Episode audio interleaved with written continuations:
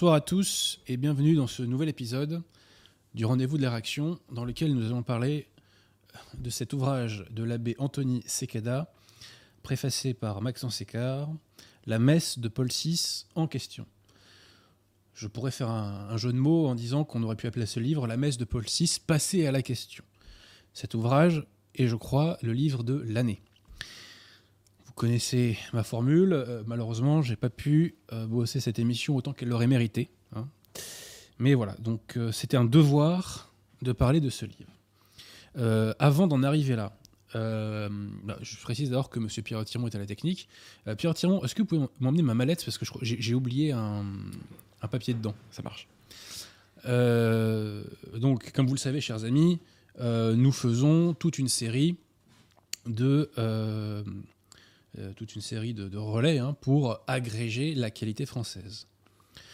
Alors si vous êtes francilien et que vous avez besoin d'un bouquin, eh bien ma foi, n'hésitez pas à passer sur le site euh, de nos amis, que, que je raconte moi, euh, à passer chez nos amis de la librairie française. 5 rue Auguste Bartholdi. je ne retrouve pas mon papier, c'est dommage. C'est dommage parce que ça nous concerne si tu l'as posé sur la table, je peux, je peux regarder. Non, non, je l'ai oublié à mon cabinet, mais bon, c'est pas grave. Euh, donc, 5 Auguste Bartholdi pour nos amis de la librairie française. Euh, si vous cherchez un bouquin catholique ou contre-révolutionnaire, et ou contre-révolutionnaire, euh, n'hésitez pas à aller chez nos amis, sur le site pardon, de nos amis du collectif Saint-Robert Bellarmin. D'ailleurs, si vous voulez vous procurer cet ouvrage de l'abbé Secada, n'hésitez pas à le commander euh, sur le site du collectif Saint-Ambert Bellarmin euh, ou, par exemple euh, chez nos amis de la librairie française. Est-ce que vous pourrez mettre périodiquement en description le lien du site du collectif Saint-Ambert Bellarmin qui mène à ce livre? Ah, ça, serait charmant de votre part. Oui. Voilà. donc ensuite, bah, comme vous le savez, hein, un petit peu de promotion pour des chaînes hein, qui le méritent. Des chaînes catholiques, hein, comme celle bah, de Catholique de France, Tour de David de l'abbé Grossin, Mont-Carmel, Père Jacques, Sépinière, Abériou dont on va parler peut-être, enfin, on va évoquer un ouvrage sur la Semaine Sainte, réformée. Euh, chaîne YouTube, par ailleurs, de notre ami euh, Jean-Noël, hein, euh, pour Galia, notre histoire de France. Chaîne YouTube de Guillaume Fonazel, Fidé Post, Centurion Romain, Chute de Sardes, chaîne YouTube de Emmanuel la Catholique, etc. Il y a de quoi faire, chers amis, il y a de quoi faire. Ce qui est très intéressant, c'est que nous occupons, alors modestement, certes, très modestement, mais nous occupons de plus en plus l'espace. C'est une heureuse chose. Chaîne YouTube d'Alain Pascal aussi, hein. n'hésitez pas à aller sur la chaîne YouTube d'Alain Pascal, qui est de plus en plus euh, nourrie, si je puis dire. Voilà. Donc voilà, nous occupons de plus en plus l'espace. Alors effectivement, euh, comparé aux grands mastodontes de YouTube, c'est encore très modeste, mais enfin, nous partons de zéro. Hein. Donc bon, de ce point de vue-là, c'est quand même une heureuse nouvelle. Alors j'invite ceux qui ne l'ont pas vu à voir l'émission que j'ai faite sur le livre de Patrick Buisson consacré à Vatican II. C'est une émission qui est à mettre en relation avec celle-ci, puisqu'on retrouve cette idée de euh, déconstruction du corps ecclésial, euh, déconstruction méthodique, je dirais, du corps ecclésial, par, euh, par le démon Montini Paul VI. voilà. Alors, le papier que je voulais vous prendre, enfin que je voulais prendre, enfin que je voulais vous lire, était une euh, proposition, enfin j'ai plus le terme technique exact, c'était un texte du Parlement européen sur les effets indésirables du bip bip messager. Et ce qui est très intéressant, c'est qu'il donne des chiffres. Il recense un million d'effets indésirables, donc quid des effets non déclarés, et ils évoquent 5000 morts.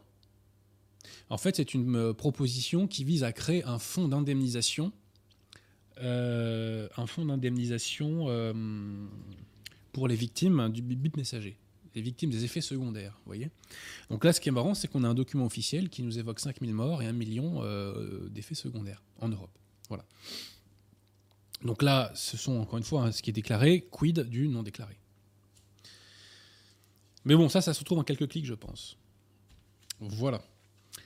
Euh, bah écoutez, on va en arriver au bouquin, monsieur Pierre Tirmont. Et oui.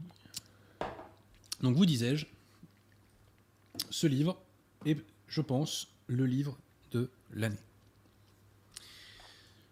C'est un livre qui est extrêmement dense, vraiment extrêmement dense. Donc ce soir, je ne serai pas exhaustif. J'ai deux messages à faire passer au sujet de ce livre. Le premier, c'est le titre de cette émission. La pseudomesse Paul VI est invalide. À proprement parler, elle n'est pas un sacrement. Le deuxième message, c'est que la messe Paul VI a été le véhicule de la religion conciliaire, le véhicule de la religion du salut universel. c'est quelque chose que je ne mesurais pas assez, je dois le dire. Et on comprend pourquoi les gens ont quitté l'Église.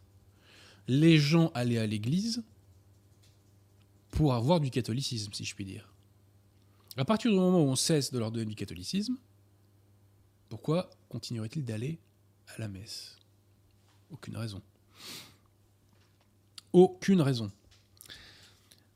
Euh, d'ailleurs, Pie XII nous rappelle cet adage dans Mediator Dei, cet adage de l'Église qui nous dit lex orandi, lex credendi, la règle de la prière et la règle de la croyance. Donc si la règle de la prière, c'est la messe Paul VI, votre croyance ne sera plus le catholicisme. Les conciliaires expliquent l'apostasie qui a suivi Vatican II par le fait qu'il y a eu mai 68 ça peut expliquer les choses à la marge, en effet, mais ça n'explique pas, d'une part, l'apostasie des hommes d'Église, et d'autre part, je fais remarquer que lorsque l'Église est née, dans un monde païen extrêmement hostile, il n'y avait que 3000 catholiques. Et ils n'ont pas apostasié au motif que le monde environnant leur était hostile. Sachant qu'à l'époque, ils risquaient la mort très souvent en plus. Hein. Donc ces 300 ans de confrontation entre l'Église et le monde païen nous démontre que c'est pas parce qu'il y a un environnement hostile autour que les gens apostasient forcément. Je dirais même parfois au contraire. Hein. Donc l'un des grands vecteurs qui a fait qu'on a apostasié, bien sûr, c'est Vatican II. c'est le grand vecteur. Et ce qui a répandu cela, c'est cette fameuse pseudo-messe Paul VI. Alors, avant de commencer, il vaudrait peut-être, euh, enfin, il faudrait, je pense, expliquer euh, aux auditeurs ce qu'est une messe. Alors, je vous prends une définition qui nous est donnée par l'abbé Secada, de la part d'un théologien qu'on va appeler Tridentin pour se faire comprendre et qui se fonde donc sur le Concile de Trente. Donc, qu'est-ce que c'est la messe Pierre Donc, on dit c'est le sacrifice non sanglant de la nouvelle loi, dans lequel le corps du Christ et son sang, sous les espèces du pain et du vin, par une immolation mystique, sont offerts à Dieu par un ministre légitime du Christ, afin de reconnaître sa suprême domination et de nous appliquer les mérites du sacrifice de la croix. Donc la messe, c'est trois choses, selon cette définition. Ce sont trois critères à réunir. C'est le renouvellement non sanglant du sacrifice de la croix, qui est offert à Dieu par un ministre légitime du Christ, afin donc euh, de racheter nos péchés euh, à une fin propitiatoire. Et ce concept de propitiation est un concept qui est insupportable euh, aux conciliaires, puisque c'est un concept qui va, qui va à l'encontre du protestantisme protestant avec lesquels les conciliaires veulent se rabibocher. Donc je répète, trois critères pour une messe sacrifice, renouvellement du sacrifice de la croix, renouvellement non sanglant du sacrifice de la croix. Deuxièmement, offert par un ministre légitime. Troisièmement, à des fins propitiatoires. Bon. Donc voilà ce qu'est une messe. Alors vous disais-je, la messe Paul VI, c'est le premier message que je vais vous passer, qui sera plaidé relativement rapidement. La messe Paul VI n'est pas une messe à proprement parler, puisqu'elle est invalide. Un sacrement, pour être valide, doit réunir trois conditions. Une condition de forme, une condition de matière et euh, l'intention. Quelle est la forme dans le sacrement de la messe La forme dans le sacrement de la messe, ce sont les paroles de la consécration. La consécration, c'est l'acte par lequel donc, le prêtre transforme euh, le, pain et le vin en corps et en sang du Christ. Donc, la forme, je, me répète, la forme de la messe, ce sont les paroles de la consécration, dites in persona Christi. Donc le prêtre est le Christ qui agit en quelque sorte. Voyez? Donc ce sont des paroles dites in persona Christi, comme si le Christ parlait, entre guillemets, à la place du prêtre. Or, dans la messe Paul VI, on a conservé les paroles de la consécration, mais ces paroles ne sont pas récitées, ne sont pas dites, pardon, in persona Christi.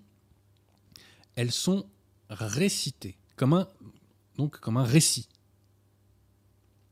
donc, la condition de forme est défaillante puisque les paroles de la consécration ne sont plus dites in persona Christi. Saint Thomas d'ailleurs insiste là-dessus. Hein.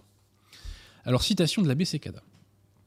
Ah oui, parce que je précise que dans la nouvelle messe, on appelle la consécration le récit de l'institution. Donc déjà, pourquoi changer le nom hein, Alors, l'abbé Secada nous dit ceci. Donc, le récit de l'institution de la messe Paul VI est toujours un récit, est toujours un récit d'institution et pas une consécration. Les paroles du Seigneur dans la nouvelle messe ne sont rien d'autre que cela. Ce ne sont pas des paroles de consécration, encore moins la forme du sacrement. Les traités pré-Vatican II sur la liturgie et la théologie sacramentelle, qui exposent les conditions nécessaires à la validité de la consécration pendant la messe, et examinent les défauts invalidants dans la forme sacramentelle, insistent sur le fait que les formules essentielles ne doivent pas être prononcées comme dans un simple récit historique. Pourtant, c'est exactement le défaut invalidant que nous trouvons dans les prières eucharistiques de la messe Paul VI. Les formes sacramentelles, d'antan que l'on trouve dans la messe traditionnelle, ont été transformées en récits de l'institution.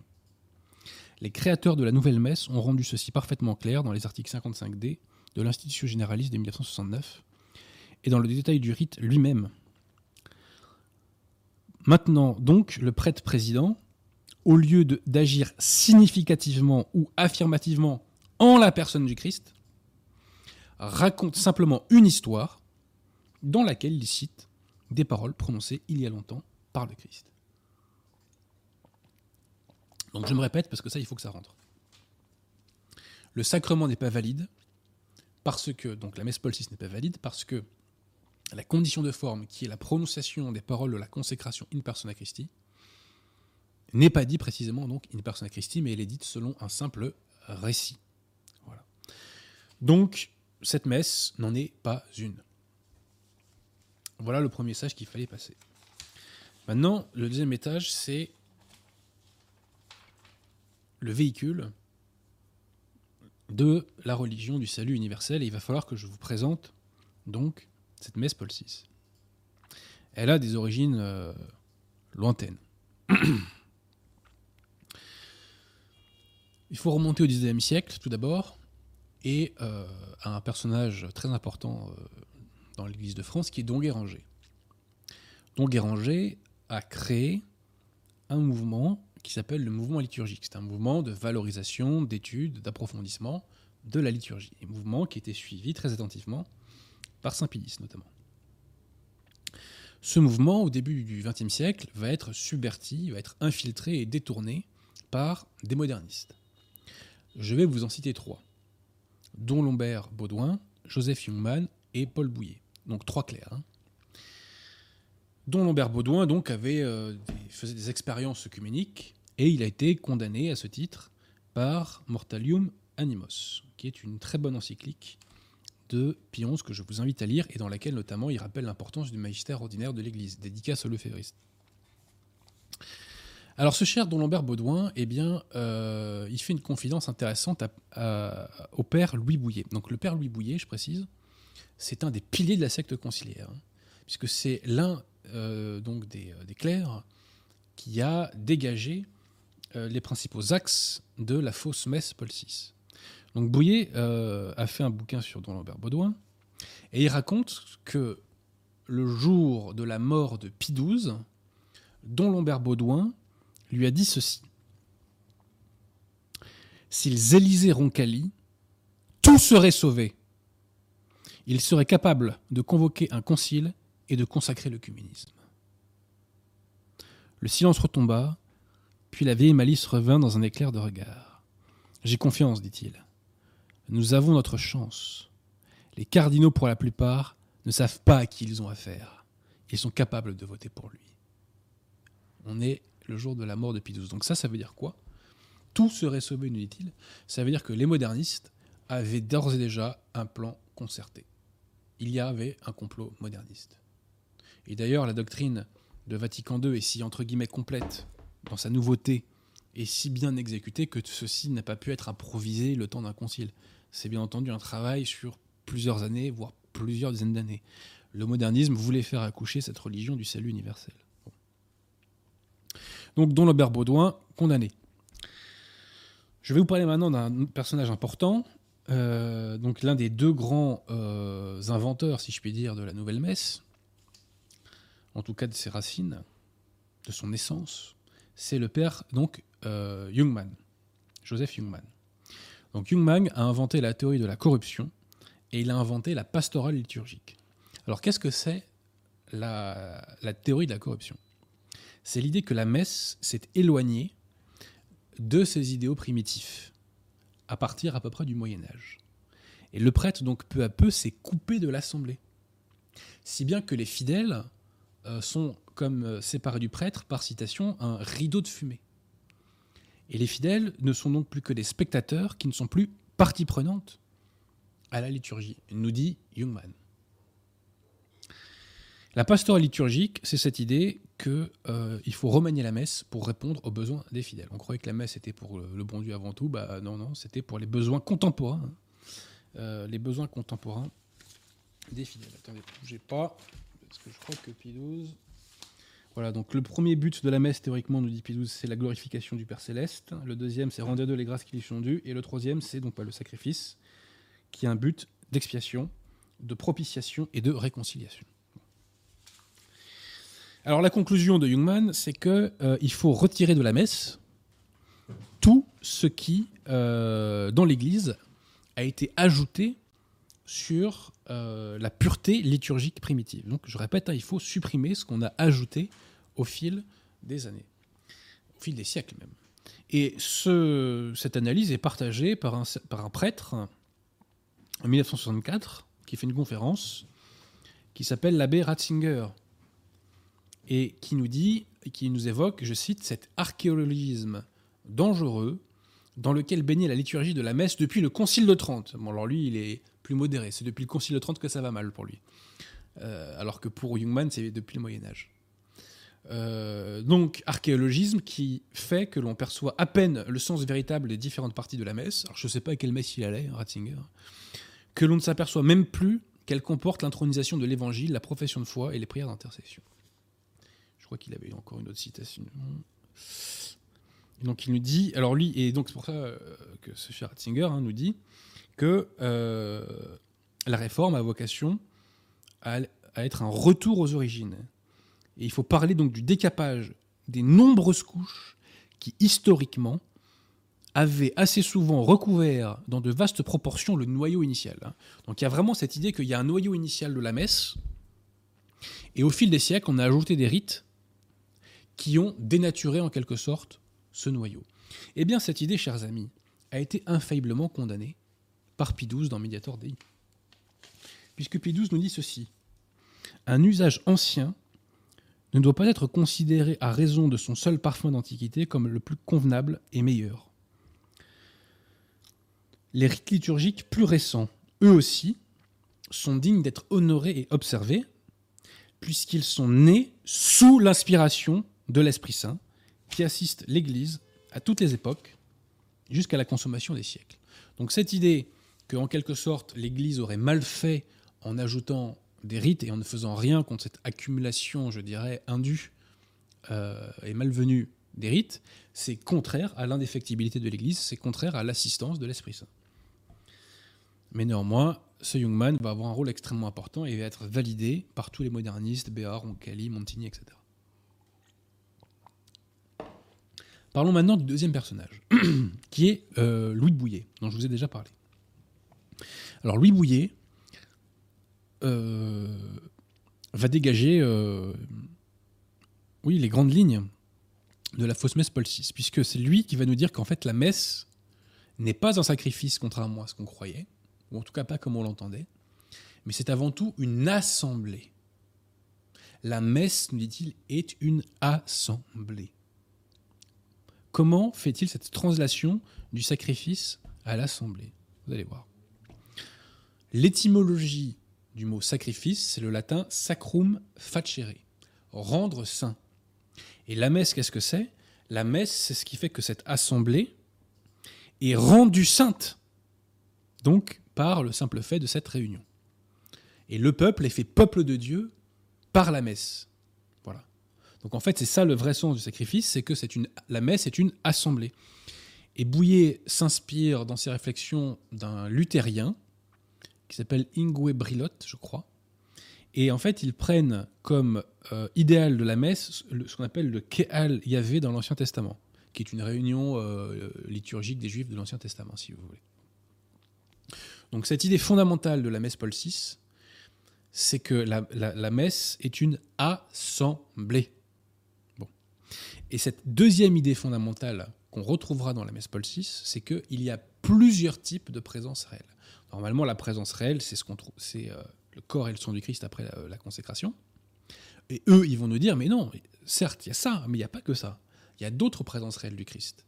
Il y a la présence réelle du Christ dans le clerc, qui est mis donc sur le même plan que la présence réelle, entre guillemets, normale. Et il y a la présence réelle dans le peuple. Le peuple réunis dans la messe et la première présence du Christ. Donc il y a plusieurs présences du Christ.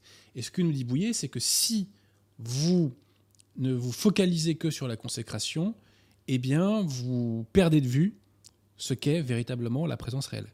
Donc Paul VI, en, 65, donc 5 ans avant le nouvel ordomicée, le nouvel ordomicée c'est l'ordinaire de la messe Paul VI, hein, a fait donc un torchon pseudo-encyclique qui s'appelle Mysterium Fidei, dans lequel il nous dit qu'il y a plusieurs présences réelles à la messe. Donc il y a cette présence réelle en parlant de la vraie qui nous dit donc on la nomme réelle, non à titre exclusif. Non à titre exclusif, comme si les autres présences n'étaient pas réelles. Voilà. Mais par excellence, parce qu'elle est substantielle et que par elle, le Christ homme Dieu se rend présent tout entier. Donc il nous dit bien qu'il y a d'autres présences réelles. on voit que tout ça, c'est un long cheminement. Hein. Ce livre aussi est une façon de nous donner euh, le mode d'emploi, je dirais, du, modernisme, puisqu'il nous permet vraiment de comprendre comment ces gens avancent à coup de petits pas, à coup d'ambiguïté, à coup d'hypocrisie, etc. Donc là, voilà, on a, euh, le, je dirais, le, substrat euh, spirituel, spirituo-idéologique, si je puis dire, de la fausse messe Paul VI. Cette idée donc que la messe est une assemblée, qu'il faut euh, qu'il y a plusieurs types de présence réelle, à commencer par le peuple de Dieu, et qu'il faut supprimer tout ce qu'il y a en trop pour restaurer un noyau primitif. Je précise que l'Église, dans le passé, a effectivement parfois supprimé des rites locaux, en quelque sorte, qui s'étaient installés à tort, je dirais, sur la messe. je crois que c'est notamment ce qu'a fait Saint Pie V. Hein. Sauf que on ne prétendait pas restaurer une pseudo-pureté originelle. Vous voyez ce que je veux dire? Euh, la pureté, de toute façon, à partir du moment où c'est tamponné par l'Esprit Saint, ça doit, passer. Hein. Voilà, donc là, on a le substrat. Maintenant, il y a la mise en œuvre. Alors, Pie XII va se laisser arracher en mai 48 la création d'une commission liturgique pour faire une réforme liturgique. Il y aura plusieurs membres dans cette commission, mais il n'y en aura que trois qui sont vraiment très actifs. Le père Braga, un deuxième qui est le père Lowe, et le troisième qui est le félon en chef, à savoir Hannibal Bounini, que vous trouvez en miniature de cette émission. Bounini va être le, véritable maître d'œuvre, hein, si je puis dire, de euh, la, destruction euh, de la messe. Parce que c'est ça leur objectif, c'est la destruction de la messe. Hein. Et Bergoglio est dans, une parfaite continuité avec Traditionis, Traditionis Custodes. Donc ce mouvement de réforme liturgique qui commence en 48. Que va-t-il se passer? C'est très simple.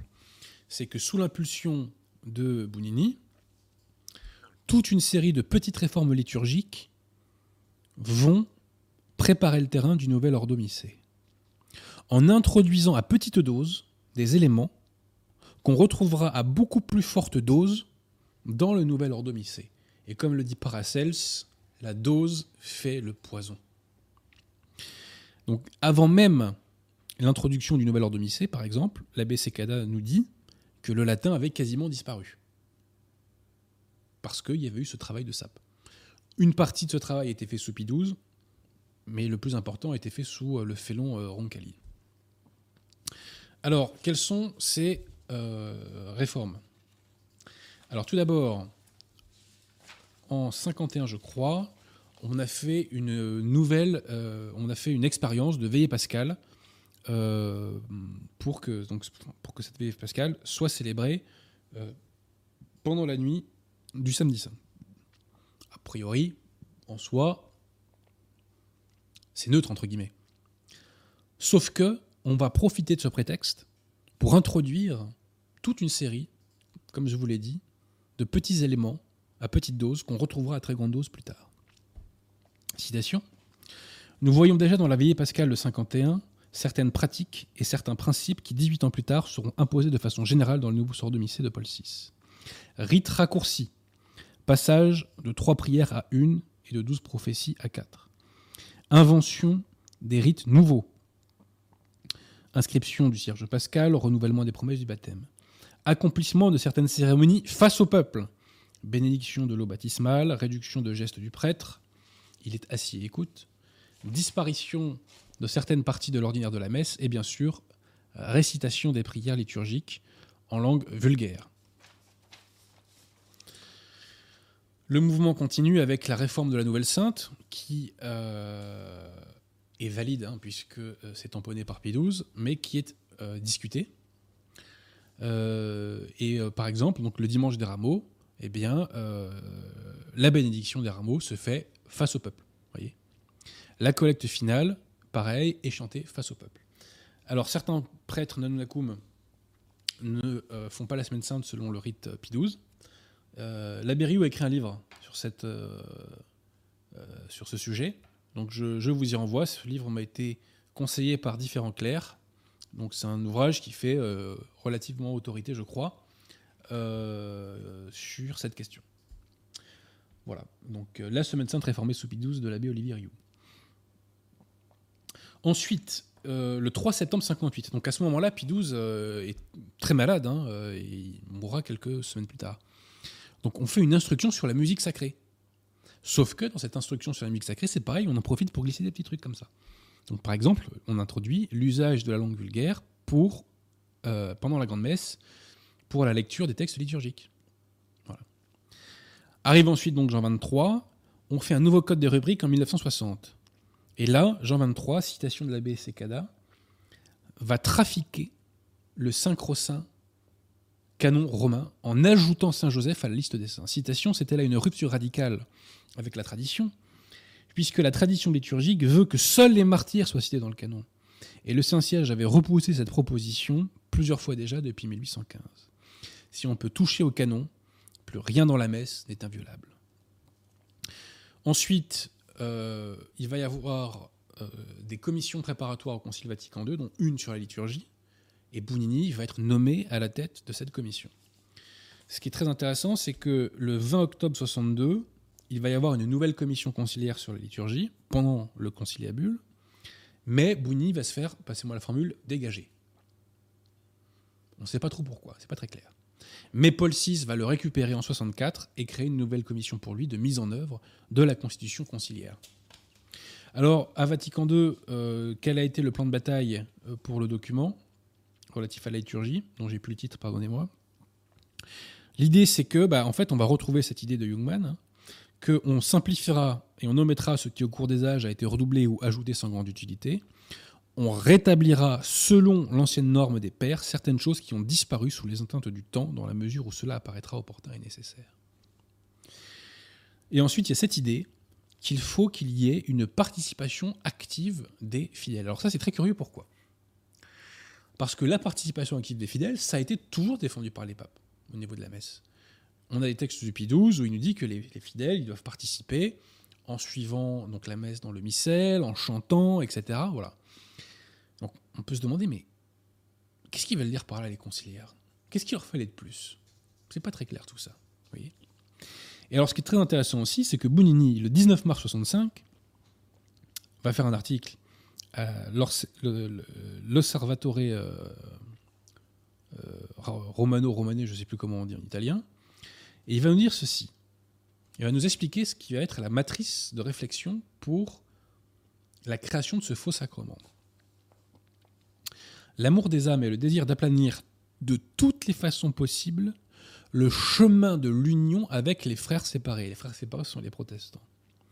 A conduit l'Église à faire ces sacrifices difficiles en ôtant tout obstacle ou tout ce qui, ou tout ce qui pourrait apporter la moindre gêne. Donc en fait, ce que nous dit Bounini, c'est que tout ce qui déplaît aux protestants, dans la messe, dans la messe, vraie messe catholique, instituée par Jésus-Christ, qui dans son dernier état était appelée la messe Saint-Pie V, donc tout ce qui déplaît aux protestants, nous allons le supprimer. C'est ça qui nous dit Bounini mot pour mot.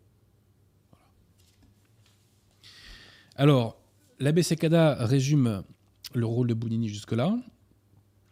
Donc Bounini jusqu'ici a été remarquable. Dans les années 40, il trame la révolution liturgique avec ses amis modernistes du mouvement liturgique. Dans les années 50, profitant de sa position stratégique dans la commission, il introduit peu à peu certains éléments du programme moderniste. En 1960, 61, il rassemble les propositions pour la Constitution sur la Sainte Liturgie de Vatican II. En 1962, il rédige le schéma préparatoire pour la Constitution sur la Sainte Liturgie. À partir de 1964, il dirige la commission qui interprète la Constitution, choisit ses collaborateurs et met en œuvre la Constitution qu'il a rédigée en créant de nouveaux rites. Après la création de la nouvelle messe, il dirigea au Vatican la congrégation pour le culte divin. Donc, voilà, c'est vraiment un, taulier, si je puis dire, hein, ce cher Bonini. Hein. Alors, il prend une instruction en 1964 qui s'appelle Inter Ecumenici. Donc dans cette instruction, donc 64, donc on est six ans avant la mise en œuvre de la fausse messe. Hein. Donc on autorise, on généralise l'usage de la langue vernaculaire, même pour les prières liturgiques proprement dites. Alors ce qui est intéressant, c'est que sur l'abandon du latin, l'abbé Ratzinger dit un truc intéressant aussi. Est-ce que je vais le retrouver Ouais, c'est là. Donc il nous dit ceci.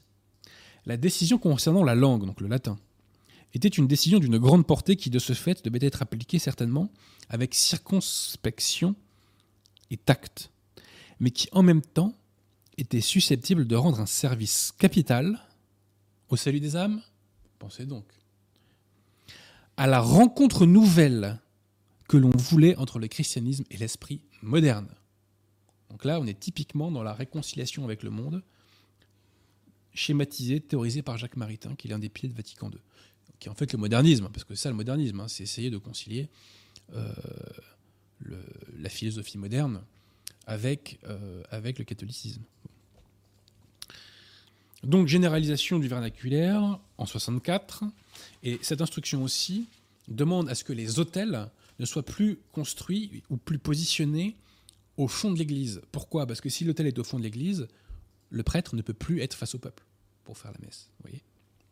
Alors aussi, c'est pareil, hein, euh, on nous évoque euh, que là, on fait des hôtels secondaires qui doivent être vraiment dignes, dans lesquels on, pourra placer le tabernacle. Pourquoi enlever le tabernacle de l'hôtel principal? C'était quoi le problème? Ensuite, nouvelle instruction en janvier 65. Donc là, la messe face au peuple est explicitement autorisée. Le prêtre ne doit pas diriger la liturgie de la parole depuis l'autel, mais depuis un siège présidentiel. Ensuite, nouvelle instruction en 767, simplification ou suppression de, de nombreux gestes, génuflexion, baiser de l'autel, signe de croix, inclinaison. Et le canon peut être dit à, haute voix. ensuite, donc décret du 23 mai 1968, très important, où là, Paul VI va faire sauter le canon romain, c'est-à-dire qu'il va créer euh, bah, des, choses qu'on peut substituer donc au canon romain, ce sont ces prières eucharistiques. Hein. Donc, euh, donc il y a trois nouvelles prières eucharistiques, oui voilà. Et on va arriver donc à cette fameuse nouvelle messe, ce nouvel ordre domicé de 69. Bon. Alors là, il faut que je vous explique une chose. Cette fausse messe va être euh, présentée dans un premier temps dans un texte qui est l'Institution généraliste de 1969. Cette Institution généraliste va euh, produire, enfin va générer plutôt, des réactions extrêmement hostiles de la part des défenseurs de la foi. Et donc, dans un deuxième temps, on va réécrire ce document de l'Institut Généraliste en mettant de l'eau dans le vin moderniste et en réintroduisant des éléments plus catholiques, plus tridentins, pour faire passer la pilule. Et n'oubliez pas que de toute façon, le mal, on en a souvent on en a déjà parlé. Revoyez l'émission que j'ai faite sur l'abbé Vigano euh, et euh, Roberto de Mattei, où je m'attarde sur saint Thomas d'Aquin et le mal euh, décrit par saint Thomas d'Aquin. Le mal contient toujours une part de bien. Hein. et c'est notamment ce bien qui fait que le mal est attirant, généralement. Voilà. Alors je vais essayer de vous expliquer euh, ce qui s'est passé. Alors tout d'abord, donc en 69, on nous pond cette nouvelle messe. et je crois que le titre anglais, euh, le titre anglois, que dis-je, de cet ouvrage, c'est, euh, enfin, la traduction, c'est un travail fait par des mains d'hommes. Alors que la vraie messe, la messe catholique, elle, elle a instituée par Jésus-Christ. Hein, c'est la grande différence. Alors cette messe, qu'est-ce que c'est? Alors déjà, rappelez-vous, chers amis, qu'est-ce que c'est une messe? C'est donc le renouvellement non sanglant du sacrifice de la croix, offert par un ministre légitime de Dieu, afin de nous appliquer les mérites de la croix, donc à une fin propitiatoire pour racheter nos péchés. Donc ça, c'est la vraie messe. Alors, est-ce qu'on retrouve ça dans la définition de la messe? Paul VI. Alors, je vais retrouver cette définition, si la Providence le veut. Euh, oui, la voilà. Alors, qu'est-ce que c'est la messe? Est-ce que déjà c'est le sacrifice de la croix? Alors, on nous dit, article 7 de l'Institut généraliste de 69. La scène dominicale ou messe? La scène dominicale La scène Mais je croyais que c'était le sacrifice de la croix et on dit que maintenant que c'est la scène. Donc, la scène dominicale ou messe et l'assemblée. On retrouve Bouillet. L'assemblée sacrée où le peuple de Dieu se réunissant sous la présidence du prêtre. Donc le prêtre n'est plus un sacrificateur, c'est un président pour célébrer le mémorial du Seigneur. je répète, la scène dominicale ou messe est l'assemblée sacrée, où le peuple de Dieu se réunissant sous la présidence d'un prêtre pour célébrer le mémorial du Seigneur. Alors donc, euh, bah, c'est très simple. Hein. Autrefois, on avait un sacrifice de la croix. Maintenant, on s'aperçoit que c'est une assemblée. Autrefois, on avait un prêtre qui était un sacrificateur. Aujourd'hui, on a un prêtre qui est simplement un président et qui qu'on célèbre donc le rite avec le peuple de Dieu. Et qu'est-ce qu'on célèbre? Eh bien, on célèbre un mémorial. On nous dit le mémorial euh, du Seigneur. Voilà. Alors, la BCK nous dit, donc dans la théologie catholique normale, la messe est un mémorial puisqu'elle est d'abord un acte sacrificiel. Dans la nouvelle théologie, la messe est d'abord un mémorial de la mort et de la, résurrection du Seigneur que l'Assemblée célèbre en tant qu'action communautaire. Alors donc, suite à cela, bah, il va y avoir des réactions. Et notamment deux cardinaux, euh, Ottaviani et Paci, vont faire un texte très connu qui s'appelle le Bref examen critique, donc qui va critiquer ce projet de, fausse messe. Et la tête pensante, le principal euh, auteur de ce document en réalité, qui est-il? C'est le père Gérard Deslauriers futur monseigneur Gérard Deslauriers, évêque Nanunakum, qui est l'un des, bah, qui en doit le, enfin, l'un des artisans du, sauvetage du sacerdoce, si je puis dire. Donc quoi qu'on pense de monseigneur Guérard, c'est un héros de la foi euh, pour cette raison-là. Mais bref, en tout cas, à ce moment-là, donc Monseigneur Guérard, qui n'est à l'époque que le père Guérard, euh, le père Guérard donc euh, fait ce texte, le bref examen critique. Alors, que reproche-t-on euh, à, cette institution, à cette institution généraliste de 69 Alors, citation. Donc, nouvelle définition de la messe en tant qu'assemblée et non pas en tant que sacrifice offert à Dieu. Omission d'éléments qui soulignent l'enseignement catholique selon lequel la messe offre satisfaction pour les péchés. Réduction du rôle du prêtre qui se voit désormais quasiment relégué au rang de ministre protestant. Négation implicite de la présence réelle du Christ dans la doctrine et de la doctrine pardon, de la transsubstantiation. Transformation de la consécration d'un acte sacramentel en un simple euh, récit commémorant l'histoire de la scène. Fragmentation de l'unité de la foi catholique par l'introduction d'innombrables options. Emploi tout au long du rite de termes ambigus et équivoques qui sapent la doctrine de l'Église. J'ai oublié de vous dire un truc aussi au sujet de l'abbé Sekada, c'est que l'abbé Sekada était de position d'Anunakum. Je le précise parce que dans la présentation du livre, c'est pas dit, il me semble. hein. Donc voilà. Donc, euh, il y a beaucoup de vidéos d'ailleurs de, l'abbé Sekada sur YouTube que je vous invite à voir. Euh, c'est très pédagogique. Euh, et notamment, il a fait une vidéo où il désosse des lefévristes qui avaient fait un bouquin contre la position de. Euh, je vous invite à la voir. Et l'abbé Segada aussi a fait une vidéo qui s'appelle Monseigneur Lefebvre, c'est des vacantistes. Alors soyons clairs, dans cette vidéo, il dit absolument pas que Monseigneur Lefebvre était des vacantistes, mais il dit que il a été pour beaucoup une rampe de lancement. Voilà. Et notamment pour lui. Voilà. Euh, on pourra essayer de la trouver d'ailleurs, cette euh, vidéo, euh, Pierre pour, pour rendre hommage à Sekada. En- Il y a une version française, il faudra qu'on la trouve. On la trouvera rapidement. Voilà, donc à la base, donc, on fait cette pseudomesse. Elle est désossée par le père Gardet-Laurier. Et c'est un scandale, donc, dans le monde catholique. Alors, donc, il va y avoir des communiqués de presse pour dire que oui, certes, il y a des principes doctrinaux de la nouvelle messe dans ce document, mais c'est que un document pratique, voilà, il c'est pas un document doctrinal, donc calmez-vous, on va en refaire un autre. Donc, on en refait un autre, et là, on va diluer, on va diluer justement le bouillérisme et le modernisme de la chose, et on va réintroduire des éléments catholiques, vous allez voir. Euh, D'ailleurs, on voit que les mecs sont super sûrs d'eux, hein, puisque d'une année à l'autre, ils changent complètement la définition de quelque chose qui est absolument essentiel et capital. Donc, vous disais-je. Donc, nouvelle définition de la messe. Donc, à la messe ou scène du Seigneur, le peuple de Dieu est convoqué et rassemblé. Donc, il y a quand même cette idée qui est moins affirmée, mais qui reste présente du fait que la messe est une assemblée. Sous la présidence du prêtre, donc le prêtre n'est toujours plus un sacrificateur, hein, c'est bien le président euh, de la chose, euh, qui agit en la personne du Christ. Donc là, on réintroduit du tridentin pour célébrer. Alors, célébrer quoi? Pour célébrer le mémorial du Seigneur ou sacrifice eucharistique. Ah, on retrouve le sacrifice, ce qu'on avait un petit peu oublié. Donc le, le prêtre pardon, préside, euh, préside la célébration du mémorial du Seigneur ou sacrifice eucharistique. Plus loin, on nous dit que dans la célébration de la messe est perpétué le sacrifice de la croix. Donc là, on réintroduit un élément tridentin. On ne nous dit pas trop que c'est de façon propitiatoire. hein. Voyez? Euh, Et donc on dit le Christ est réellement présent. Donc là, on va retrouver les nouvelles présences réelles inventées par Louis Bouillet. Le Christ est réellement présent dans l'assemblée elle-même, réunie en son nom, dans la personne du ministre, dans sa parole et aussi, mais de façon substantielle et permanente, sous les espèces eucharistiques. Donc commentaire de l'abbé Secada. Donc la révision de 1970 ne résolvait pas tous les problèmes. Le terme catholique, messe, et le terme protestant, scène, sont présentés comme synonymes. Parce que si vous allez sur des sites protestants, j'ai fait l'expérience, ils vous parlent de la scène du dimanche. voyez Euh, On trouve toujours la notion fausse de présidence.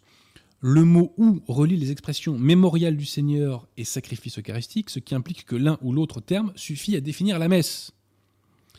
La présence substantielle du Christ est placée sur le même plan que la présence dans l'écriture et dans l'assistance.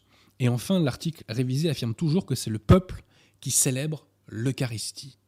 Le peuple célèbre l'Eucharistie.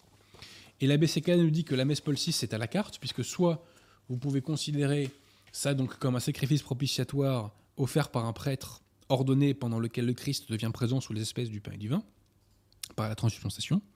Soit, vous pouvez le vivre comme une assemblée et une représentation mémorielle de la scène, célébrée par le peuple sous la direction d'un président désigné, pendant laquelle le Christ est présent dans le peuple, dans, euh, les lectures scripturaires et dans le pain et le vin. Voyez? Alors, il y a un élément sur lequel j'avais très envie de revenir dans la messe Paul VI, c'est la salutation. Puisque au tout début de la messe Paul VI, donc après euh, les chants d'introduction, le prêtre est censé saluer, et j'ai envie de dire, la foule. Pourquoi? Citation. Une fois terminé le chant d'entrée de la nouvelle messe, et dès que le prêtre a gagné son siège présidentiel, il commence par un signe de croix, puis il salue l'assemblée à l'aide d'une des trois formules que lui propose le missel. La salutation devient donc, pour la théologie moderniste, ce qu'était la transsubstantiation pour le Concile de Trente. Je répète, la salutation devient, pour la théologie moderniste, ce qu'était la transsubstantiation pour le Concile de Trente. Le commentaire de Kogan déclarait que la salutation n'est rien moins, citation, qu'une reconnaissance de la présence du Christ dans l'assemblée, dans son Église. Il citait en les approuvant les mots du père Ofda. Nos frères et nos sœurs sont le premier signe de la présence du Christ, et le plus important.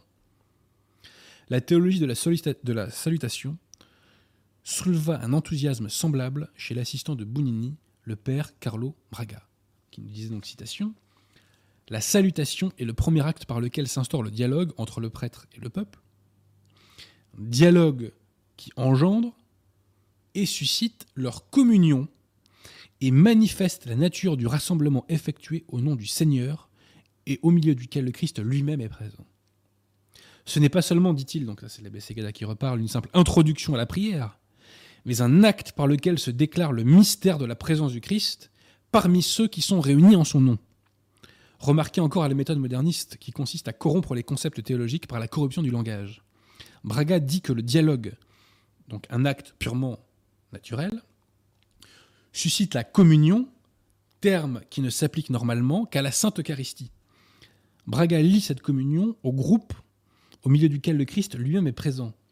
Nous avons glissé ici dans le monde de Bouillet et Brilotte avec ces autres présences réelles inventées pour dévaluer la présence réelle.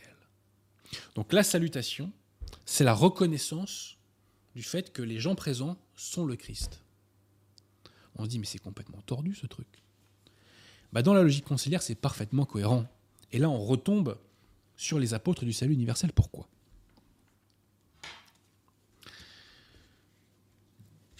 Henri de Lubac, que vous voyez ici, a créé une hérésie dans les années 30. Hérésie qui va être reprise quasiment euh, mot pour mot euh, dans euh, Gaudium et Spes. Cette hérésie c'est l'idée que le Christ, quand il est venu, s'est uni à chaque homme. Et le Christ est uni à chaque homme sur cette terre. Qu'il y ait baptême ou pas baptême, qu'il y ait état de grâce ou pas état de grâce, le Christ est uni à chaque homme est sur cette terre. Et Wojtyla Jean-Paul II développe très longuement cette idée dans, dans euh, Redemptor Hominis. Et ceci est le fondement du salut universel. Parce que si nous sommes tous unis au Christ, nous sommes tous en quelque sorte en état de grâce, voire en état de grâce tout court selon les intéressés. Et donc, bah, on est tous sauvés puisqu'on est tous en état de grâce. Et donc, le fait que l'homme, selon la doctrine conciliaire, est uni au Christ est le fondement du salut universel. Dans Redemptoris Missio, Wojtyla Jean-Paul II nous dit ceci L'événement de la rédemption est le fondement du salut de tous parce que chacun a été inclus dans le mystère de la, rédemption, et Jésus-Christ s'est uni à chacun pour toujours à travers ce mystère. Donc le fait que Jésus-Christ, donc nous dit voici là, s'est uni à chacun pour toujours à travers ce mystère, c'est le fondement du salut de tous. Je passe sur toutes les personnes qui ont influencé Vatican II et qui ont des citations très explicites sur le salut universel. Allez, une de Karl Renner par exemple. Nous avons à tenir ensemble sans hésiter la proposition que Dieu, veut fermement le salut universel, que tous sont sauvés par le Christ, que nous devons espérer le salut pour tous, et la proposition que la perdition éternelle est une possibilité réelle. Et d'ailleurs, Bergoglio, dans son, voyage en avion en Slovaquie, a redit hein, le, le bon Dieu nous aime, il nous sauvera tous. Donc, je retombe sur mes pattes. Pourquoi? Parce que cette salutation qui sert, dans la messe Paul VI, qui nous sert, dit-on, à reconnaître la présence, du, Christ, c'est exactement ça. Le Christ s'est uni à chaque homme. Donc, dans tous les fidèles conciliaires, selon la doctrine conciliaire, il y a le Christ. Vous voyez? Donc il y a vraiment une cohérence absolument totale. C'est pourquoi euh, cette doctrine conciliaire, hein, elle n'a pas été inventée euh, spontanément, si je puis dire, euh, dans les années 60. C'est quelque chose qui a été mûrement réfléchi, théorisé, conceptualisé dès les années 30, puisque ce faux dogme qu'on retrouve dans Gaudium et Spes, il, est, il, est, quasiment mot pour mot dans l'ouvrage de, de, Henri de Lubac, Catholicisme. Donc la messe Paul VI, c'est la messe du salut universel, c'est la messe qui véhicule le salut universel. Et lorsque on reconnaît dans l'assemblée le Christ, c'est parce qu'on reconnaît dans cette assemblée les fondements, le fondement du salut universel, qui est donc cette union euh, indissociable entre le Christ et chaque homme. Voilà. J'en ai terminé, donc je rappelle, donc première grande idée, donc la messe Paul VI est invalide, c'est une fausse messe, donc si vous allez à la messe Paul VI, tirez-vous, voilà.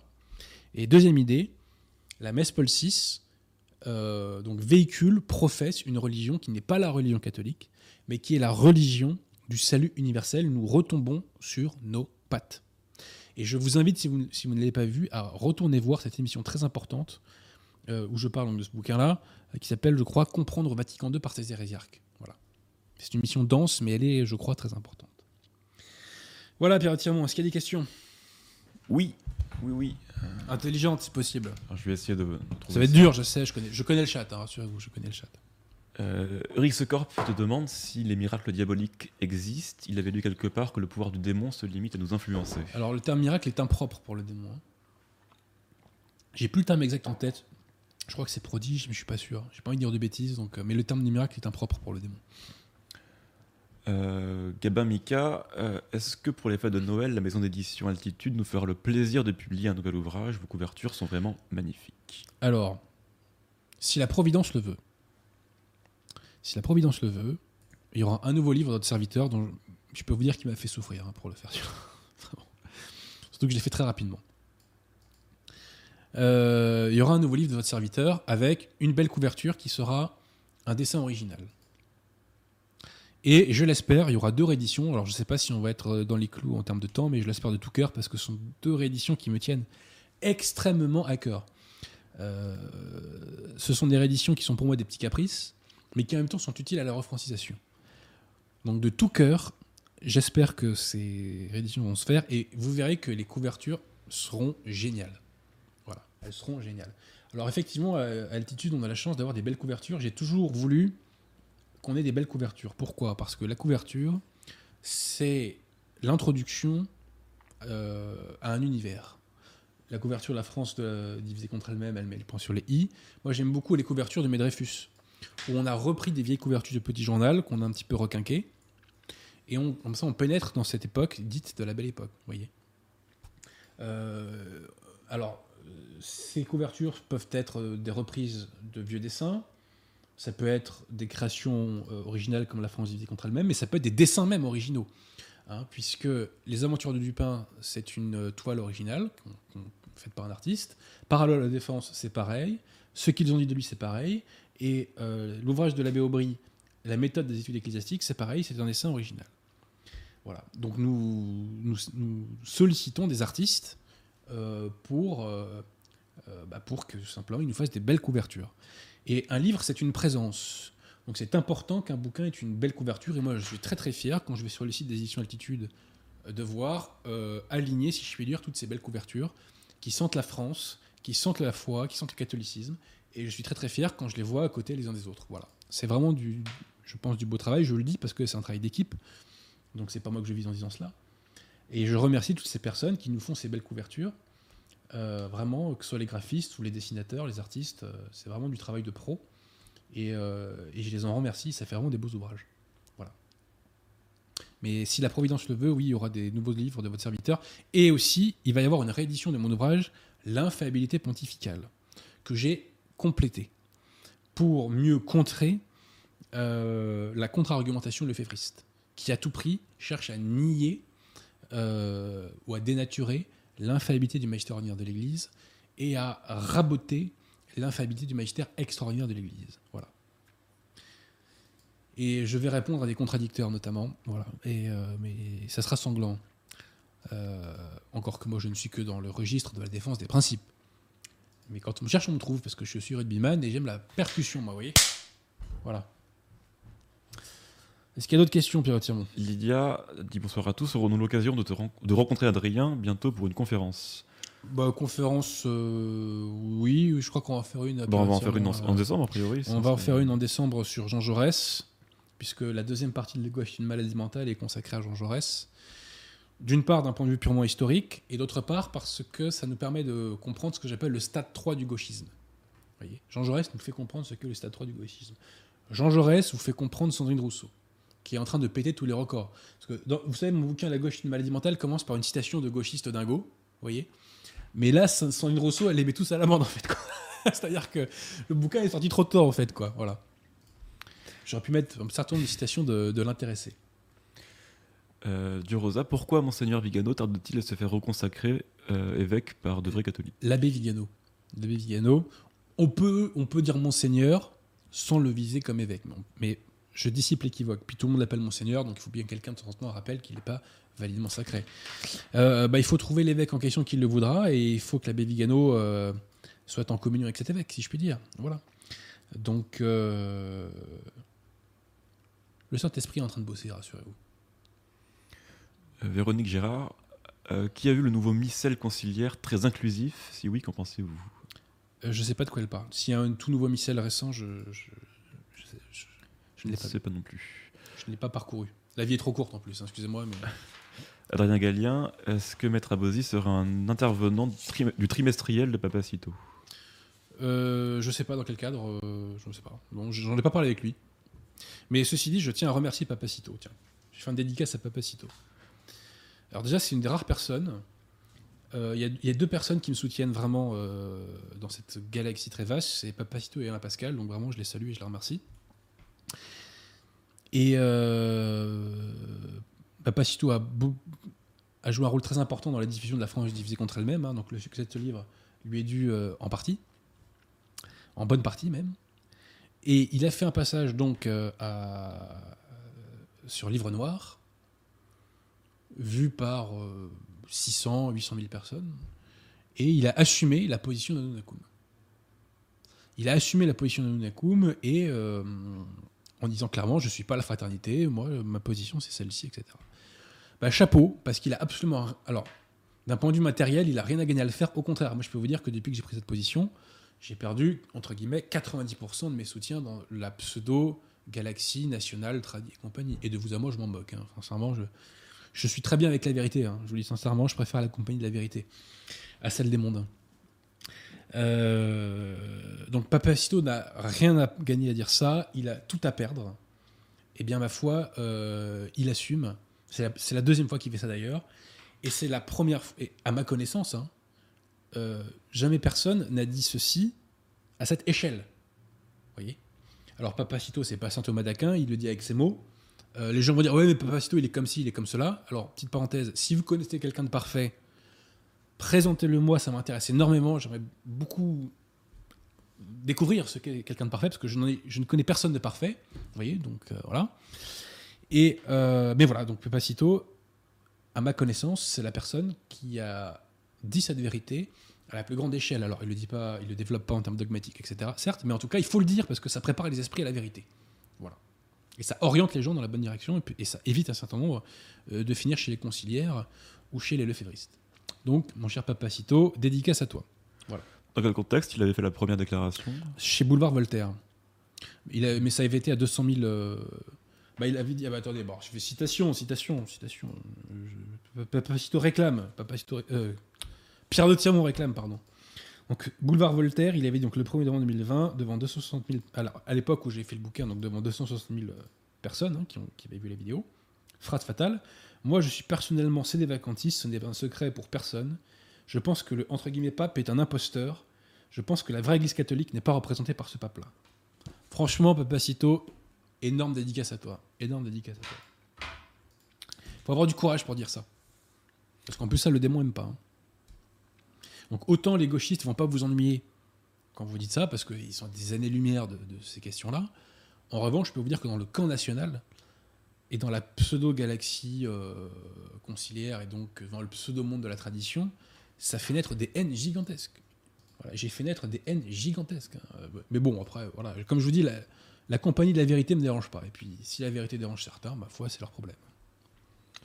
Et euh, la question faisait référence à Furia, je crois, le nouveau trimestriel où il y a Papacito. Ouais, mais j'ai pas euh, suivi ce truc-là, je vous avoue. euh, J'ai beaucoup de boulot en ce moment en plus. donc je peux pas être sur tous les, je peux pas être sur tous les fronts. Alors, Saint Bonaventure nous fait un don, merci. Merci, cher ami. Par contre, il nous dit qu'il faut aller voir Archidiacre euh, pour la nouvelle messe. Pour, euh, C'est- La dernière fois qu'Archidiacre m'a clashé, ça s'est pas très bien passé pour lui et je, je fais le bilan de tout ça dans mon ouvrage Les apôtres et le ciel universel, où je reviens sur mes, mes controverses avec des conciliaires. Euh, Dieu Rosa, euh, Adrien a-t-il prévu d'inviter le professeur Lugan? J'aimerais bien inviter Bernard Lugan, figurez-vous. Et je vais même vous dire sur le. Je vais même vous parler du sujet dont j'aimerais parler avec lui, c'est le génocide du Rwanda. Euh, commis à la machette, mais c'est les Français qui sont responsables. Parce que bien sûr, il y avait un Français euh, derrière chaque machette. Bon. Euh, J'aimerais parler avec lui pour déminer, je ne dis pas débunker, je dis déminer, cette affaire du génocide rwandais. À l'instar de l'affaire Dreyfus ou de l'affaire Pétain, euh, le génocide rwandais est quelque chose qu'on met en avant pour essayer d'humilier les Français. Et Donc c'est quelque chose qui doit être détruit. Voilà. J'avais été très en colère, j'avais vu l'interview d'Hubert Védrine par Thinkerview et j'avais pas trop aimé l'animateur de Thinkerview qui, Lourd. qui était... euh, Non mais il peut avoir son intérêt par ailleurs sur ça, Oui. pour d'autres raisons et avec d'autres invités. Mais là, en l'occurrence, voilà, il, il- enfin, bon, bref, il, il était pour la thèse officielle, quoi. Voilà. D'ailleurs, Thinkerview, j'aurais- puisque ce sont des rebelles, je crois, hein. Euh, j'aurais beaucoup aimé les entendre sur le pass sanitaire et j'aurais aimé qu'ils mettent leur force de frappe gigantesque euh, pour lutter contre le pass sanitaire. Malheureusement, ils ne l'ont pas fait. C'est vraiment dommage. Euh, Dieu Rosa nouveau, que pense Adrien Bosy des multiples tergiversations de Henri IV entre catholicisme et luthérianisme? L'édit de Nantes était-il une bonne chose? Vous savez, c'est le bon Dieu qui, qui juge, le, le- qui juge, enfin, qui sonde les reins et les cœurs. hein. Moi, je, je sais pas. euh, voilà. Bon, après, c'est vrai que c'est certainement pas l'idéal. hein. Il faut mettre catholique tout court et le rester. hein. Mais après, pour le reste, est-ce que sa conversion était sincère et tout ça euh, Moi, je n'en suis pas juge. hein. Euh, Bruno Guillot, doit-on refaire le sacrement de confirmation quand on l'a fait avec un évêque conciliaire? Évidemment, les évêques conciliaires sont pas valides. Donc, refaites-vous confirmer par un évêque valide, chers amis. Grégoire de Boisse, euh, pouvez-vous nous expliquer en quelques mots pourquoi vous désignez souvent les lefébristes comme n'étant pas d'authentiques et de légitimes contre-conciliaires? Merci d'avance. Mais ils sont pas catholiques. Ils sont pas catholiques. Le lefévrisme, c'est une hérésie. Alors là, on va tout reprendre à la base, chers amis. Comment devient-on hérétique? On devient hérétique lorsque l'on conteste une, un seul enseignement de la foi, un seul dogme. Si vous contestez un dogme, vous êtes hérétique. Les ariens, ils contestaient un dogme, par exemple. Voyez? Bon. Les lefévristes, ils nient au moins trois dogmes.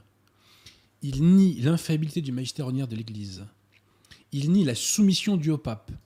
Soumission due au pape, je vous rappelle, que- enfin, je rappelle que la soumission au pape, ça conditionne notre âme, selon la bulle unam sanctam. hein. Et ils nient l'infaillibilité euh, des canonisations, donc ils nient en quelque sorte l'infaillibilité du magistère extraordinaire de l'Église, puisque les canonisations relèvent de l'infaillibilité du magistère extraordinaire de l'Église. Donc ils nient trois dogmes. Donc ils ne sont pas catholiques. Au fort externe. Après, il y a peut-être ce qu'on appelle des membres vivants de l'Église, et je le souhaite qu'il y en ait un maximum. Mais au fort externe, ils ne professent pas la foi catholique. Je suis désolé. Et ça me fait pas plaisir de le dire, mais c'est comme ça. Alors ensuite, les lefévristes font une critique de Vatican II, une critique molle. Mais ce qu'attend la secte conciliaire de la fraternité Saint-Pédis, c'est pas de faire l'éloge de Vatican II, même s'il le prendrait, s'il le faisait. Ce qu'attend la secte conciliaire de la fraternité Saint-Pédis, c'est de lui donner un brevet de catholicité. Tant que la fraternité Saint-Pédis dit vous êtes l'Église catholique, La secte conciliaire est ravie, puisqu'on entretient cette fiction que la secte conciliaire serait l'Église instituée par Jésus-Christ. Donc je répète que la secte conciliaire ne demande qu'une chose, ou la principale chose qu'elle demande à la fraternité Saint-Pédis, c'est de lui donner un brevet de catholicité. Voilà. Et ça, c'est le crime de la fraternité Saint-Pédis. Crime auquel s'ajoute le crime de l'unacum, qui, contrairement à ce que disent les dominicains d'Avrier, ne veulent pas dire pour, mais dire en communion avec le clown, Bergoglio. Je le traite de clown pas par méchanceté, je le traite de clown parce qu'il pose avec un nez de clown. Publiquement, j'entends. Hein. bon. Donc les Lefebvre, il nie des dogmes. Et c'est pas grave pour ces gens-là. On peut nier des dogmes comme ça, euh, c'est pas grave. Eh bien, si c'est pas grave pour vous, chers amis, c'est que vous n'avez aucune idée de ce que c'est que d'être catholique. Vous n'avez aucune idée de ce qu'est la foi, de ce qu'est la défense de la foi, de ce qu'est la défense des principes. L'hérésie, nous dit saint Pédis, c'est le pire des crimes. C'est le pire des crimes, l'hérésie. Donc vous ne pouvez pas nier des dogmes, mais vous dire catholique. Peggy avait une très bonne phrase. Il critiquait les gens qui veulent aller aux deux guichets. Ben, les leféristes, ils veulent les deux guichets souvent. Ils veulent lutter, euh, ou en tout cas prétendre lutter contre Vatican II, mais en même temps, ils veulent pas euh, porter l'étiquette infamante de, de, de C'est des vacantistes, en fait de catholiques, quoi. Bah non, il faut choisir son camp. Soit vous êtes avec les conciliaires, soit vous êtes contre les conciliaires. Tant que vous donnez aux conciliaires un brevet de catholicité, tant que vous euh, êtes en communion unacum avec eux, ben, vous n'êtes pas dans le camp de l'Église catholique. Vous n'êtes pas avec le bon Dieu. Voilà. Et c'est le génie du démon, malheureusement, que d'avoir réussi à neutraliser les forces initialement hostiles à Vatican II, de les neutraliser par le faux et par le gallicanisme, donc, qui est euh, la doctrine dominante à la fraternité Saint-Pédis et dans les groupes williamsoniens, et pas que d'ailleurs. On en reparlera dans mon prochain livre. Voilà. Euh, Sophie la Charlotte dit Mais alors donc, en mode non-onacum, moi je veux bien, mais alors, juste une question comment, comment, comment fait-on pour renouveler les vocations consacrées? Peut-on se suffire à nous-mêmes sans Rome? Pour renouveler des quoi? Les vocations consacrées. C'est pas de renouveler. Les, les, euh, les, vocations ne se renouvellent pas, chers amis. On a la vocation, on l'a pas. On a les grâces de la vocation ou on ne l'a pas. Voyez? Le Père Jacques, prenez notre ami le Père Jacques, bah, le Père Jacques, il a commencé chez les conciliaires parce qu'il avait la vocation, et guidé par son sensus fidei, il est arrivé à la nouvelle église et il s'est fait ressacrer, notamment par enfin il s'est fait ressacrer, oui, pardon, par, euh, par, euh, par Monseigneur Williamson. Alors c'est la question sous-jacente, comment se faire consacrer quand on a. Bah, il faut trouver un évêque valide. Hmm. Voilà, c'est tout. Et je précise que je suis suivi par plusieurs clercs conciliaires, et c'est très intéressant parce qu'il y a tous les degrés. Euh, il y a ceux qui sont quasiment convaincus de la position des vacantistes. Euh, il y a ceux qui sont pas hostiles. Vous voyez, qui écoutent et qui sont pas hostiles. Et euh, bon, il y en a quelques-uns qui, me rentrent dedans, voilà. mais voilà, il y, a toutes les palettes en fait. C'est très intéressant. Et ça, c'est la magie d'Internet et la magie de YouTube, qu'on on peut critiquer par ailleurs YouTube, mais c'est qu'on ne sait pas à qui on s'adresse et n'importe qui peut tomber sur notre émission. Voilà. Et euh, je salue notamment les clercs italiens euh, qui nous regardent. Merci. Et je prie pour qu'ils nous rejoignent un jour. Merci à Adrien Gallien pour son don. Euh, une question de Bruno Guillot. Que pense Adrien des vidéos de Fidépost sur Zemmour? Alors, euh, j'en ai vu quelques-unes. Moi, j'ai aucun problème. Euh, moi, je veux dire, moi, ce qui me dérange dans les critiques sur Zemmour, c'est quand on tombe dans l'idée, ah, c'est un agent sioniste qui vient de. Ça, ça me fatigue, ça, ça me fatigue. Zemmour est critiquable. Il est critiquable parce que, alors on parle, il n'est pas dans une logique de restauration des principes. Il a dit qu'il n'abolirait pas la peine de mort, pas le mariage gay, ça reste à vérifier, mais apparemment, il a dit qu'il n'était pas pour la remigration et pour la dénaturalisation dans Causeur, je crois. Euh, il tend la main aux musulmans. Cher Eric Zemmour, vous savez la sympathie que j'ai pour vous.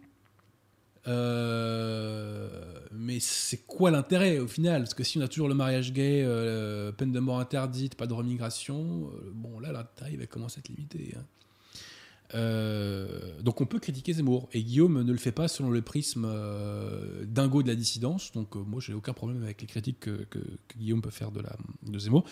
J'ai vu des vidéos, mais qui, remontent il y a un peu plus d'un mois, je crois. Donc j'ai plus exactement euh, toute son argumentation à l'esprit. Mais voilà. Il m'avait semblé qu'il n'était pas tombé dans les délires de la dissidence. Donc c'était une bonne chose. Donc moi, je n'ai pas une attitude d'hostilité vis-à-vis de Zemmour. Euh, je suis dans la critique euh, constructive. Euh, et je lui dis, cher Zemmour, je vous suis reconnaissant que vous défendiez le maréchal Pétain autant que vous pouvez. Je suis reconnaissant que vous commenciez à bouger sur l'affaire Dreyfus. Mais si vous pouviez être dans une logique de restauration des principes, ça serait beaucoup mieux. Voilà. En attendant, bon, ben voilà quoi. Alors, ceci posé, la candidature Zemmour a deux grands intérêts. Le premier intérêt, c'est que ça peut flinguer le RN et euh, politiquement, ça peut faire chuter donc Marine Le Pen. Donc ça, ça serait excellent. Quel que soit d'ailleurs le, résultat euh, au final de l'élection, euh, que Zemmour soit au second tour ou pas, je veux dire par. Et deuxièmement, c'est que la candidature Zemmour, et ça il ne faut pas le mésestimer, c'est comme la lutte contre le pass sanitaire, ça permet de réagréger les forces de contestation, et ça permet à des forces qui n'ont pas le même niveau de radicalité de s'agréger. C'est-à-dire que les forces radicales prennent en puissance et les forces moins radicales prennent en bah, justement en justesse idéologique. Donc la candidature Zemmour n'est pas parfaite, loin s'en faut. Moi, je vous l'ai déjà dit, je ne vais pas voter parce qu'il n'est pas dans une logique de restauration des principes. Euh, si Zemmour pouvait être un, un MacMahon, par exemple, un MacMahon qui réussit, je pourrais voter pour lui. Le problème, c'est qu'aujourd'hui, c'est pas les signes qu'il donne. Donc moi, je conserve ma sympathie pour Zemmour, parce qu'encore une fois, je suis reconnaissant. Mais euh, j'aimerais qu'il arrête de prendre des décisions qui, vont à l'encontre de, la restauration des principes, tout en relevant, tout en relevant que sa candidature, euh, finalement, euh, met du piment dans cette campagne. Euh, et euh, donc, elle permet de, flinguer euh, l'imposture euh, Le Pen, euh, et ça, c'est quand même une très bonne chose. Et autre très bonne chose, c'est qu'elle permet d'agréger les forces de contestation. Et si pour 2022 ça donne rien, en tout cas pour l'avenir, ça donnera de bons fruits, je pense. Alors, il y a un autre candidat à la présidentielle qui est intéressant, c'est Arnaud Montebourg. Arnaud Montebourg est un gauchiste, hélas, mais en matière économique, il a beaucoup de propositions très intéressantes. Et d'ailleurs, j'invite Zemmour à lui piquer ses bonnes propositions, notamment de lutte contre les GAFA ou de muselage, si vous préférez, euh, des GAFA, et des plans de retour à la campagne qui sont extrêmement intéressants. Donc, je ne suis pas quelqu'un de sectaire, je suis solide sur les principes, mais au niveau des humains, il faut être souple. Et euh, Montebourg, sur ces questions-là, il faut le reconnaître, a des idées inventives extrêmement intéressantes. Voilà. Donc, si Montebourg pouvait abjurer son gauchisme, ça, en ferait un, candidat très intéressant pour, euh, pour la présidentielle. Voilà. Un candidat très sérieux pour la présidentielle. Mais je vous le dis, il faut prendre les bonnes idées là où elles sont. Voilà. C'est comme Philippot, hein, c'est pas ma tasse de thé, mais quand Philippot euh, joue un rôle héroïque sur la question du pass sanitaire, et ben voilà, moi je lui dis, je suis avec Philippot sur ces questions-là, il n'y a pas de problème. Euh, D'ailleurs, si Zemmour, Philippot et Montebourg pouvaient se réunir dans une candidature, ça serait intéressant. Ça serait intéressant. J'y crois pas trop, hein, c'est mal parti. hein. Mais ça serait intéressant. Voilà. c'est tout pour les questions que je note. Donc voilà, donc euh, en résumé, ma position. De toute façon, les choses changent sur Zemmour en fonction des positions qu'il prend, mais moi, ma position est la suivante c'est que c'est dommage que euh, ça ne soit pas euh, davantage une candidature, enfin que ce soit pas tout court une candidature de restauration des principes. Je ne tombe pas dans les délires de la dissidence qui me fatigue, je vous le dis clairement, et franchement, euh, il y a deux leviers hein, pour flinguer les cerveaux aujourd'hui c'est l'idéologie dominante véhiculée par la télé et le complotisme des réseaux sociaux, quoi, qui vraiment euh, flingue les têtes, mais euh, bref, passons. Et je parle du vrai complotisme, pas de l'anathème complotiste que nous évoquent les gens du système. Alors je précise un truc sur Zemmour, c'est qu'il y a certaines, personnes qui me font grief de ne pas le soutenir davantage. Alors petite parenthèse, si Zemmour veut que je le soutienne davantage, il n'y a pas de souci. Hein. Par contre, il faut une contrepartie. Ben, moi, vous voulez que je soutienne M. Zemmour? Pas de souci. Ben, dans ces cas-là, euh, les principes. Voilà. Mais c'est pas pour ça que je vous dis ça. En 2014, vous vous souvenez, Zemmour s'était fait mais surdiaboliser et surpourrir la tête suite à l'affaire Salamé quand il avait défendu Pétain chez Ruquier. Et notamment le rôle de Pétain dans le salut des juifs français et d'une partie des juifs étrangers à l'époque. Eh bien, j'ai fait, aller, euh, donc en 2014, une vidéo pour défendre Zemmour qui a fait près de 100 000 vues. qui me fait même plus de 100 000 vues parce qu'elle a été reprise par diverses personnes sur YouTube, où je défendais Zemmour sur donc la question du maréchal Pétain. Eh bien, je dis à toutes les personnes euh, qui ont le culte de la personnalité de Zemmour et qui me critiquent parce que je ne le soutiens pas, je leur dis Mais les mecs, vous étiez où à l'époque pour soutenir Zemmour et pour l'aider quand il était dans la tourmente? Aujourd'hui, vous êtes avec lui parce qu'il a le vent en poupe. Mais à l'époque, vous étiez où Quand il se faisait pourrir la gueule par les grands médias et compagnie? Vous n'étiez pas là. Eh bien, moi, j'étais là. Parce que défendre Zemmour sur cette question-là, c'était défendre la vérité. Voilà. Donc, dans la tourmente, j'étais là pour l'aider vous, vous n'étiez pas là. Donc n'allez pas me donner la leçon. Aujourd'hui, sur cette présidentielle, euh, moi, ce qui me fatigue, c'est qu'on parle. Enfin, il y, a une hystérie euh, autour de Zemmour qui, moi, me gonfle. Je vous dis clairement. Hein. J'en ai marre des dingos du net. Hein. je vous dis, euh, ça, c'est globalement, c'est ma ligne. Hein. Quel qu'il soit. Et il y a deux personnes agaçantes sur la question Zemmour. Ce sont les gens qui nous, nous, balancent que voilà, c'est un agent d'infiltration sioniste et compagnie, je sais pas quoi. Et à l'inverse, les pro-Zemmour qui font un culte de la personnalité. On dit écoutez, les gars, détendez-vous, quoi. Hein. Détendez-vous. Il a des qualités, Zemmour, mais bon, euh, voilà. Hein, c'est pas, pas Saint-Louis, quoi. On peut critiquer Zemmour de façon intelligente. Et on peut critiquer Zemmour de façon à alimenter positivement le débat public. Faisons comme ça. Voilà. Faisons comme ça. Eh bien, écoute, euh, je remonte le film et je vois que ça discute beaucoup, mais pas de questions. Bah écoutez, on va pas faire de zèle, hein, mon cher Pierre Donc je vous confirme que euh, il va y avoir donc, une réédition de la l'alphabété pontificale, si la Providence le veut, euh, dans quelques semaines. Je vous confirme, chers amis, que il va y avoir un nouveau livre de votre serviteur, si la Providence le veut ou le permet, au mois de décembre, et il y aura des belles rééditions aussi, des belles rééditions pour Noël. De, très beaux livres français. De très bons livres français et de très beaux livres français. Voilà. Bon bah écoutez, euh, nous en terminons là. Donc je vous invite hein, aussi à soutenir les autres chaînes YouTube qui défendent la foi, hein. donc euh, toutes celles que je vous ai évoquées, hein, euh, la chute de Sardes, Centurion romain, Emmanuel les catholiques, catholique de France, Tour de David, Monte Carmelo, Sapinière, etc. vraiment, faites cet effort, chers amis.